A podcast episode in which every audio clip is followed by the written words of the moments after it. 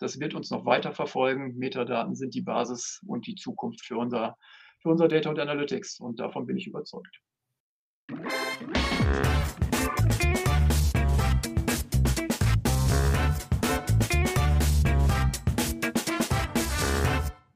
Herzlich willkommen zur heutigen Ausgabe des Data Culture Podcasts. Heute geht es um Datenkataloge, Metadatenmanagement und wie diese Werkzeuge Data Access unterstützen. Data Access wurde von den Befragten unseres Data Culture Surveys als die wichtigste Initiative oder das wichtigste Handlungsfeld identifiziert, um eine Datenkultur im Unternehmen etablieren zu können.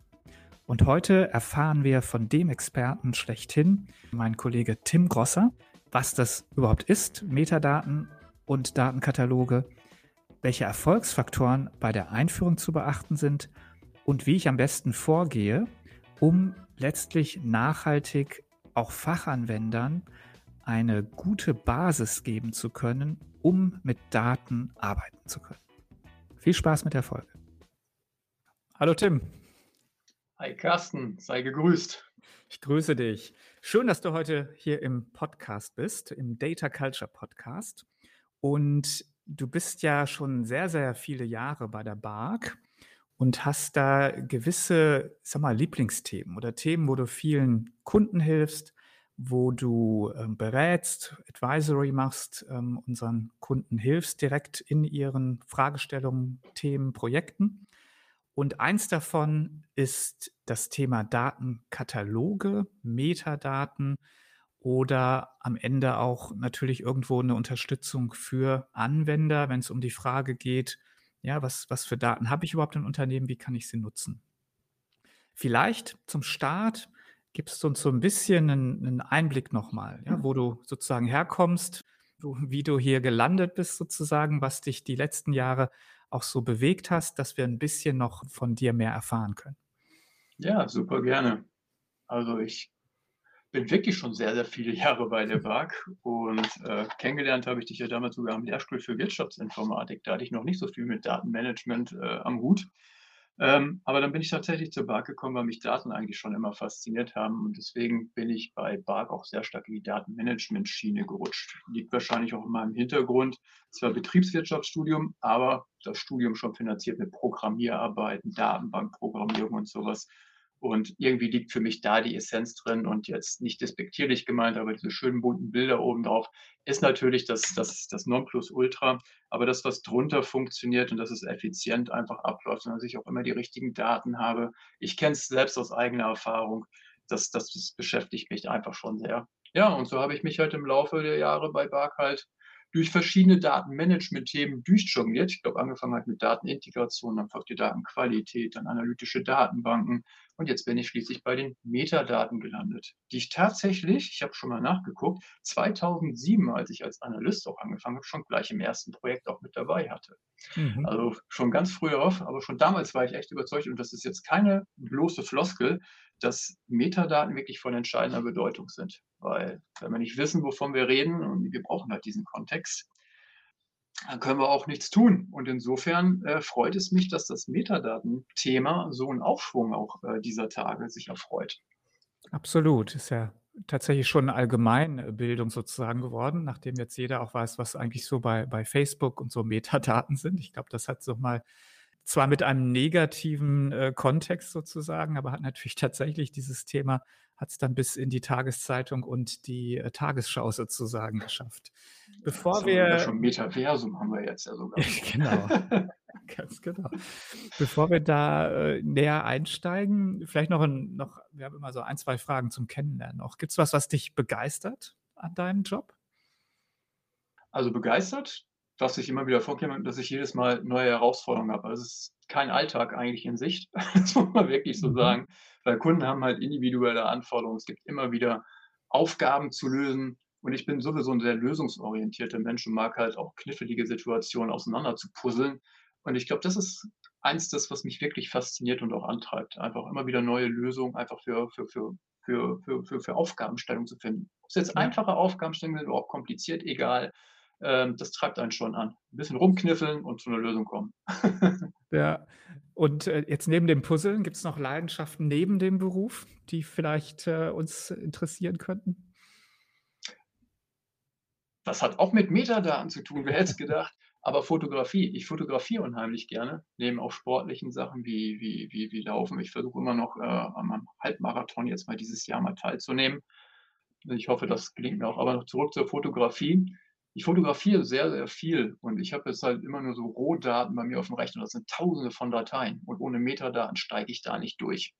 Insofern ist das auch immer ein gutes Beispiel. Das habe ich auch mal auf LinkedIn gepostet, habe da mal versucht, so ein bisschen auch die Parallelen zu zeichnen um halt einfach seine Bilder auch zu organisieren. Und bei der Fotografie mache ich eigentlich so ziemlich viel, also von, von Landschaftsfotografie bis äh, Tierfotografie, all das, was irgendwie so ein bisschen außergewöhnlich ist, mich da auch ein bisschen abzuheben. Und das mache ich so in meiner Freizeit und das entspannt mich da auch relativ gut. Ja, kann ich mir vorstellen. Ja, spannend. Aber Fotografie ist eigentlich ein super Beispiel, weil ja die ähm, Fotodateien auf dem Rechner haben ja ungewöhnlich viele Metadaten. Ne? Also selbst jemand, der sozusagen wahrscheinlich ähm, nicht so tief in der IT drinsteckt, hat das genau wahrscheinlich ja schon gesehen, dass eben man für Fotos ja sehr, sehr viele Zusatzinformationen bekommt. Und ich glaube, das macht das Thema Metadaten auch nochmal greifbar. Und um jetzt gleich den Bogen zu spannen, wir sind ja im Data Culture Podcast hier. Mhm. Und was ich gerne mit dir machen würde, ist jetzt eigentlich den Bogen zu spannen zwischen dem Thema, was erstmal irgendwie so ein bisschen technisch klingt, Metadaten, und äh, da den Bogen eben zur Datenkultur zu spannen. Äh, ich wollte gerne starten mit der Beobachtung nochmal aus unserer Anwenderbefragung, wo wir gefragt haben, was sind denn die Prioritäten bei der Etablierung einer Datenkultur im Unternehmen? Und an erster Stelle wurde Data Access genannt. Das scheint also das eines der Hauptprobleme zu sein oder auch der Ansatzpunkt für viele Unternehmen. Und in unserem Modell, wir haben ja so ein sechsstufiges Modell von Data Access, sind Metadaten natürlich auch dabei. Also wir sagen ja, erstmal braucht man den technischen Zugang, das ist Data Access, also APIs und, und da äh, Möglichkeiten zu schaffen, technisch auf Daten zuzugreifen. Da würde ich mich gleich gerne noch ein bisschen mit dir äh, drüber unterhalten. Mhm. Dann bringt mir das aber gar nichts, wenn ich auf sagen wir, Datenbanken zum Beispiel zugreifen kann wenn ich die Daten nicht verstehe. Also ich brauche Metadaten, ich brauche Informationen darüber, was da eigentlich drin steckt. Ja. Dann brauche ich aber auch eine Verantwortlichkeit. Das ist die dritte Ebene. Das heißt also, ähm, es ist zwar nett, wenn ich jetzt zum Beispiel einen Datenkatalog äh, befülle und jemanden bereitstelle, dann muss ich aber schon dafür sorgen, dass das auch kontinuierlich zum Beispiel passiert. Ne? Dass also der kontinuierlich befüllt wird auch und dafür braucht es wiederum eine Verantwortlichkeit. Also jemand muss auch quasi den technischen Zugang bereitstellen, aber auch die Metadaten. Und die fünfte Ebene wäre dann, ähm, wenn ich das alles habe, dann brauche ich bei demjenigen, der Daten nutzen möchte, aber auch Know-how. Ja? Also sozusagen die Data Literacy, dann damit auch was Sinnvolles anzufangen. Und das Ganze, das ist die sechste Ebene, dann muss alles noch irgendwo aber auch in einem, in einem Governance oder auch in einem ethischen Rahmen letztendlich passieren. Also wenn ich weiß, was ich tun kann, dann sollte ich trotzdem auch wissen, was wir vielleicht als Unternehmen gar nicht tun möchten mit Daten oder wie ich letztendlich mit einzelnen bestimmten speziellen Fällen wie Buyers oder wie äh, personenbezogenen Daten, wie ich da eigentlich mit umgehen sollte. Und das sind ja so ja. die sechs Ebenen. Und ich denke mal, was wir jetzt vertiefen sollten oder wollten, ist eigentlich vor allem das Thema ähm, Datenkataloge und welche Rolle sie hier spielen. Ja, gerne, auf jeden Fall. Deiner Liste möchte ich ganz gerne noch mal was hinzufügen, weil es halt mir doch sehr, sehr wichtig erscheint. Bei Data Access, wir haben ja gerade mit einem technischen Layer angefangen, aber Data Access ist meiner Meinung nach auch ein sehr, sehr stark fachliches Thema. Du hast es auch gestreift mit Nutzen, mit Literacy. Aber wenn ich am Anfang nicht weiß, welche Daten ich brauche oder welche Daten mir zur Verfügung stehen oder was ich mit Daten machen kann oder nicht eine geringste Idee davon habe, welche Daten ich überhaupt brauche, die mich weiterbringen, dann bringt einem ganze Data, das ganze Data Access-Thema nichts. Deswegen Literacy und vor allen Dingen die Kompetenz mit Daten auch umzugehen und auch ja vor allen Dingen zu wissen, wie man mit Daten arbeitet. Ich glaube, das ist auch noch ein ganz, ganz entscheidender Faktor einfach äh, in dieser ganzen Data Access-Diskussion. Absolut, absolut. Jetzt gibt es ja wirklich ein Thema, was wir merken bei Berg, was sehr, sehr viel Nachfrage hat und wo wir Unternehmen, sehr viele Unternehmen sehen, die jetzt sagen, da wollen wir investieren.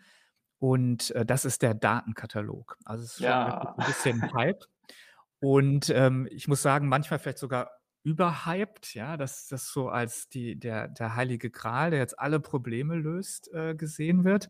Vielleicht fangen wir erstmal an, was, was ist denn so deine Definition von einem Datenkatalog? Was ist ein Datenkatalog?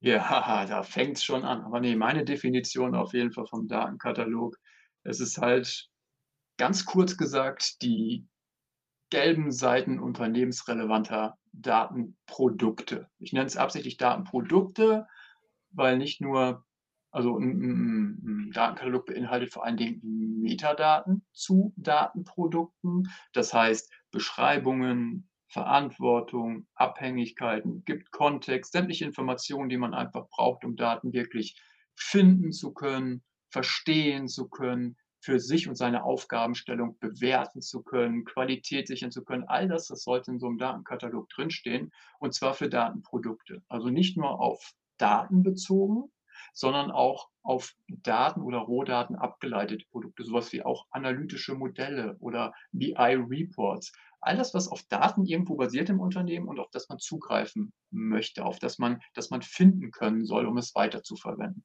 Und ein Datenkatalog ist eigentlich ein Portal dazu. Es hilft, Wissen zu finden zu Daten, das auch bewerten, verstehen zu können und vor allen Dingen auch Wissen austauschen zu können zu Daten. Also es muss auch eine Schnittstelle geben, dass man Feedback zu diesen Daten auch mit reinstreuen kann oder sein Wissen auch irgendwo der Community, der Daten-Community im Unternehmen dann auch bereitstellen können, sodass diese Datenprodukte auch am Ende des Tages gefunden werden können. Das ist eigentlich im Grunde genommen das, was so ein äh, Datenkatalog ausmacht. Aber das ist ja interessant. Das heißt, dein, deine Definition ist viel weitergehend, als zu sagen, man könnte ja erstmal verstehen, Datenkatalog, okay, ich habe hier ein Verzeichnis aller Daten im Unternehmen, aber du sagst, nee, das reicht nicht. Wir brauchen auch das Verzeichnis der Datenprodukte und wahrscheinlich vor dem Hintergrund, dass da ja häufig auch nochmal ein Mehrwert drinsteckt, ja, weil ich da quasi schon analysierte Daten habe, aufbereitete Daten habe, Daten, die auch schon vielleicht visualisiert werden, etc. Ist das richtig so? Ja, das ist vollkommen richtig so. Und vielleicht hole ich auch noch mal eine Minute ganz kurz aus, weil Metadatenmanagement, was ist das im Grunde genommen ist, das gibt es ja nicht erst seit gestern. Ich habe vorhin schon erwähnt, schon damals, 2007, war das erste Projekt, wo ich da irgendwo mit Metadatenmanagement zu tun hatte. Damals war das aber wirklich sehr, sehr stiefmütterlich einfach behandelt. Und das liegt einfach daran, dass zu Daten, zu Architektur oder so einfach nur Metadaten gesammelt worden sind, zu rein puren Dokumentationszwecken. Was hat sich denn jetzt geändert? Warum ist Data Catalog jetzt auf einmal der, der Hype? Man mhm. bringt es halt an die Stelle, wo Daten wirklich Nutzen bringen können, zu den Fachbereichen. Und hier sind dann auch die Datenkataloge auch richtig angesiedelt durch neue Funktionen, die einfach und vor allen Dingen eine höhere Nutzerfreundlichkeit, die es einfach den Fachbereich auch ermöglichen, Daten besser interpretieren zu können. Und da kommen dann halt solche Sachen zum Tragen wie Daten werden auf einmal fachlich verständlich durch fachliche Beschreibungen. Es gibt einfache Analyseformen, um Abhängigkeiten analysieren zu können und solche Geschichten alle, die einfach den Fachbereich, also die Fragen der Fachbereiche am Ende des Tages jetzt auch beantworten können. Mhm, absolut. Also ich finde erstmal Datenkatalog für sich schon mal einen genialen Namen für, wo ja im Kern doch viel eigentlich Metadatenmanagement betrieben wird oder Metadaten drinstecken. Mhm. Ähm, weil er einfach viel sprechender ist. Ja. Und ehrlich gesagt, bei, bei Metadatenmanagement, da haben doch die meisten schon irgendwie eine Krise gekriegt, als sie das gehört haben. Ja. Also viele verstehen es erstmal wahrscheinlich gar nicht so genau. Und es klingt irgendwie fürchterlich, es klingt komplex, es klingt wie so eine äh, ja, geheime, äh, geheime Vorgehensweise, die nur absolute IT-Profis verstehen, was da überhaupt getan werden soll. Und das jetzt äh, Datenkataloge zu nennen, ist natürlich erstmal viel, viel zugänglicher, für, gerade für die Fachanwender, die du ja gerade auch schon erwähnt hast. Und ich vergleiche das mal so ein bisschen wie, wie Data Science. Das, das ist eigentlich auch marketingmäßig ähm, super.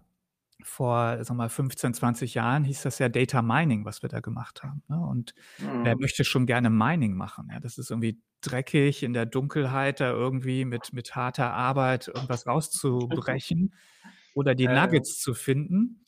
Und faktisch ist es ja eigentlich ein super Bild für das, was da passiert in, in der Data Science. Aber Data Science, ja, wer möchte denn kein Data Scientist sein? Ja? Also weißer Kittel, saubere Arbeit und natürlich äh, ganz was anderes, als jetzt ein, ein Bergbauarbeiter zu sein.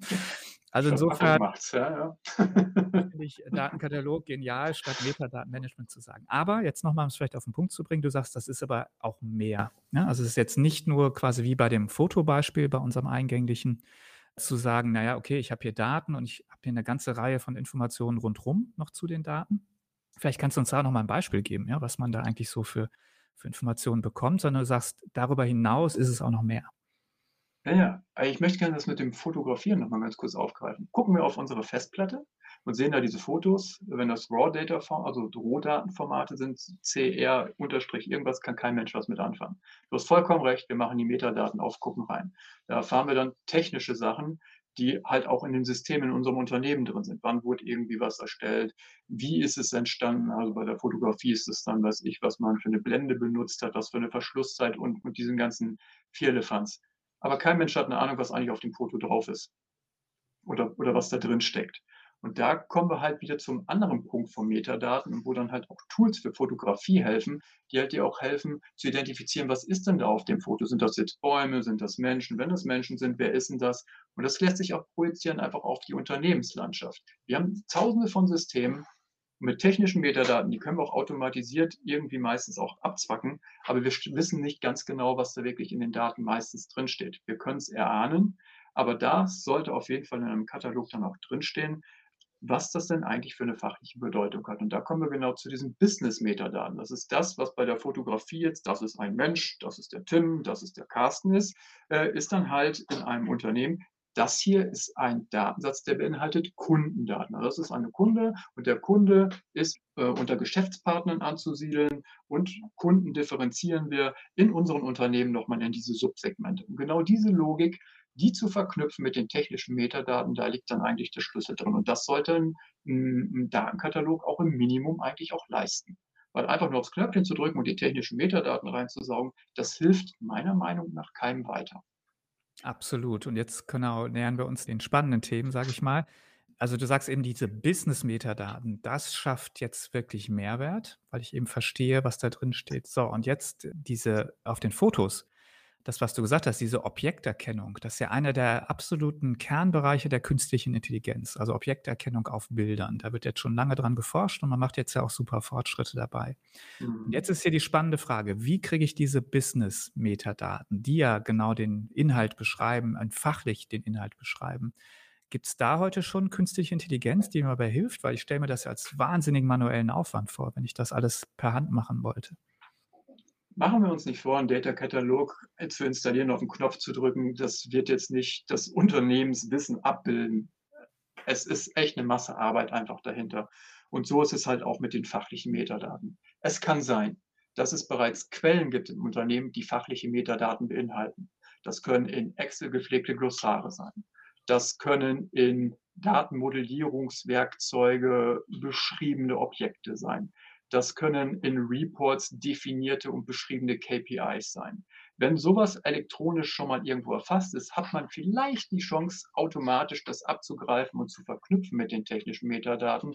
Aber im größten Teil ist es wirklich manueller Aufwand. Also diese Fachlichkeit aufzubauen, bleibt einfach ein manueller Task, der partiell durch Automatismen, durch künstliche Intelligenz unterstützt werden kann. Das ein oder andere Tool bietet da halt Möglichkeiten, aber es hilft einfach nur bei der Vorsortierung. Also beispielsweise wird jetzt ein äh, Datentyp oder ein Datenfeld eingelesen und anhand von einer Mustererkennung, was jetzt nicht so wirklich künstliche Intelligenz ist, äh, wird dann geraten, okay, mh, hm, könnte vielleicht jetzt eine Postleitzahl sein und würde ich da und da unter diesem Business-Term jetzt äh, aufhängen, unter dem Kunden aufhängen. Weil ein Kunde braucht eine Adresse, da haben wir eine Postleitzahl. Also es ist so eine Kategorisierung, so eine Gruppierung, da laufen dann schon Algorithmen quasi eigentlich drüber, die dann helfen und auch Vorschläge machen können.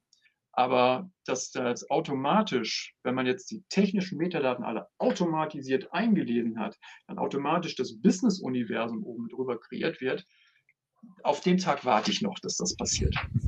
Also ich glaube auch, da muss sich die künstliche Intelligenz noch ein bisschen weiterentwickeln. Du hast uns jetzt schon einen sehr wichtigen Hinweis gegeben, fand ich gerade eben, und zwar zu sagen, die, der Aufwand sollte nicht unterschätzt werden. Also eben der Mehrwert kommt durch die Business-Metadaten. Mhm. Die technischen kann man häufig noch recht automatisiert auslesen, aber ja. da, wo der, der gute Mehrwert herkommt, da ist viel manueller Aufwand und den sollte man dann nicht unterschätzen. Was Richtig. Hast, was hast du noch für Empfehlungen für die Zuhörer hier? Also wo liegen so die wesentlichen Erfolgsfaktoren, aber vielleicht auch die, die wesentlichen, äh, ja, so diese Pitfalls, ja, die Probleme, die man vielleicht auch am Anfang noch gar nicht so richtig sieht, damit das dann am Ende auch wirklich funktioniert, ein echter Erfolg wird und vielen Anwendern dann auch wirklich weiterhilft. Mhm. Das naheliegendste ist, wir brauchen eine Datenkultur, aber das Pferd reite ich jetzt hier nicht platt. nee, ähm, was wichtig ist und was oftmals unterschätzt wird, ich sehe viele Datenkatalog-Initiativen aus der IT herausgetrieben, weil die halt irgendwo was machen möchten und Data Access auch bereitstellen möchten. Und ich sage das hier in aller Deutlichkeit, ohne die, den Einbezug und aktive Teilnahme und aktive Mitpflege eines Datenkatalogs durch die Fachbereiche wird das Datenkatalogprojekt scheitern. Also hier muss der Fachbereich wirklich in die Pflicht genommen werden. Warum? Das Expertenwissen, das was notwendig ist, das sitzt in den Fachbereichen. Hier entsteht das Wissen und muss ausgetauscht werden, auf ähm, was auch verständlich ist. Die technischen Assets, die da drunter liegen und die Verknüpfung, die sind nettes Beiwerk muss ich ganz ehrlich so sagen. Also das ist auf jeden Fall eins der Hauptpunkte. Und natürlich mit dem Einbezug der Fachbereiche gilt es natürlich, Nutzerakzeptanz, die Motivation herzustellen. Und natürlich brauchen wir dafür auch Managementunterstützung und auch die Ressourcen. Managementunterstützung heißt in dem Sinne, man muss es auch in die Strategie irgendwie mit einfließen lassen. Metadaten müssen irgendwie bewusst auch gelebt werden. Und das ist eine Sache, die kann man nicht einfach sagen, hey, Metadaten sind jetzt wichtig von heute auf morgen. Da kommt halt so ein bisschen der Kulturaspekt auch, ähm, fällt hier mehr ins Gewicht weil man muss die Menschen dazu erziehen, dann wirklich Metadaten auch schon gleich, wenn sie neue Lösungen entwickeln, wenn sie irgendwas machen, mit zu betrachten, mitzunehmen, mit auch explizit verfügbar zu machen irgendwo. Und da hilft halt das Management, indem halt gesagt wird, beispielsweise, okay, Metadaten sind in jedem Anforderungsmanagementprozess jetzt einfach ein Muss irgendwie, um das halt auch korrekt abzuschließen, beispielsweise. Also muss halt Bestandteil eines jeden Datenproduktionsprozesses am Ende des Tages sein. Also man muss es halt auch tief runter, auch durch Vorleben halt auch in die Systeme, in die Prozesse, in die Datenprozesse einfach auch mit, mit, mit reinbringen quasi. Ja. Das ist ein Punkt. Was mir noch einfällt, ist, man sollte sich bewusst sein über Datenverantwortung. Weil wo kommen wir denn eigentlich her? Ja, kommen wir, hey, oh, wir haben abweichende Kennzahlen, wir haben abweichende Terminologien, wir haben keine Konsistenz, wir finden unsere Daten nicht kommt oftmals halt auch daher, dass wir halt auch viele Informationssilos im Unternehmen haben und keinen Zugriff darauf, wir nicht wissen, was da letztendlich am Ende des Tages drinsteht. Und genau das ist halt einfach dann auch nochmal ein Ansatzpunkt, das auf, ja, das, das einfach aufzugreifen. Ja, super. Vielleicht nochmal zurück zu diesen Fachanwendern. Machen die das gerne? Du hast ja gerade gesagt, die müssen dabei sein. Da ist das Fachwissen. Und wir haben davor schon gesagt, das ist viel manueller Aufwand. Also die Frage hier, machen die das wirklich? Was erlebst du so in den Projekten, in den Firmen? Es ist immer wieder eine Herausforderung und immer wieder eine Aufgabenstellung. Wie motiviere ich die Fachbereiche? Weil es ist vollkommen richtig. Warum soll ich etwas tun, was mir, was, was mir nichts bringt? Warum soll ich jetzt hier noch in meiner Freizeit womöglich noch Metadaten einklimpern? Ähm, aber da gibt es unterschiedliche Strategien einfach. Ähm, und da muss man auch sehr behutsam eigentlich vorgehen, wie man so einen Katalog auch ausrollen kann weil man muss dann eigentlich quasi durch Mehrwert erzeugen. Und zwar gilt es eigentlich im Grunde genommen, Menschen zu identifizieren, die wirklich große Pain, also große Schmerzen haben mit den Daten, die Probleme haben, Daten zuzugreifen, die wirklich Großteil ihrer Arbeit schon mit immer wiederkehrenden Tätigkeiten ähm, sich abgeben müssen, um Daten zu holen, Daten zu verstehen, die es richtig nervt und die zu Verbündeten eigentlich quasi zu machen und wirklich durch, durch Vorzeigeprojekte am Ende des Tages auch zu überzeugen. Und das ist eigentlich immer das gleiche Vorgehen vom Nukleus zu identifizieren, was sind die bestmöglichsten Anwendungsfälle, wo habe ich auch Freunde, die mir helfen, meine, meine Nachricht, die Nachricht des guten Datenkatalogs halt in den Raum zu tragen, die zu identifizieren, mit den Prototypen umzusetzen und da halt auch die Gewinne einfach aufzuzeigen. Das ist das, was man einfach machen kann, um Akzeptanz zu schüren. Auf der anderen Seite, wenn das immer noch nicht hilft,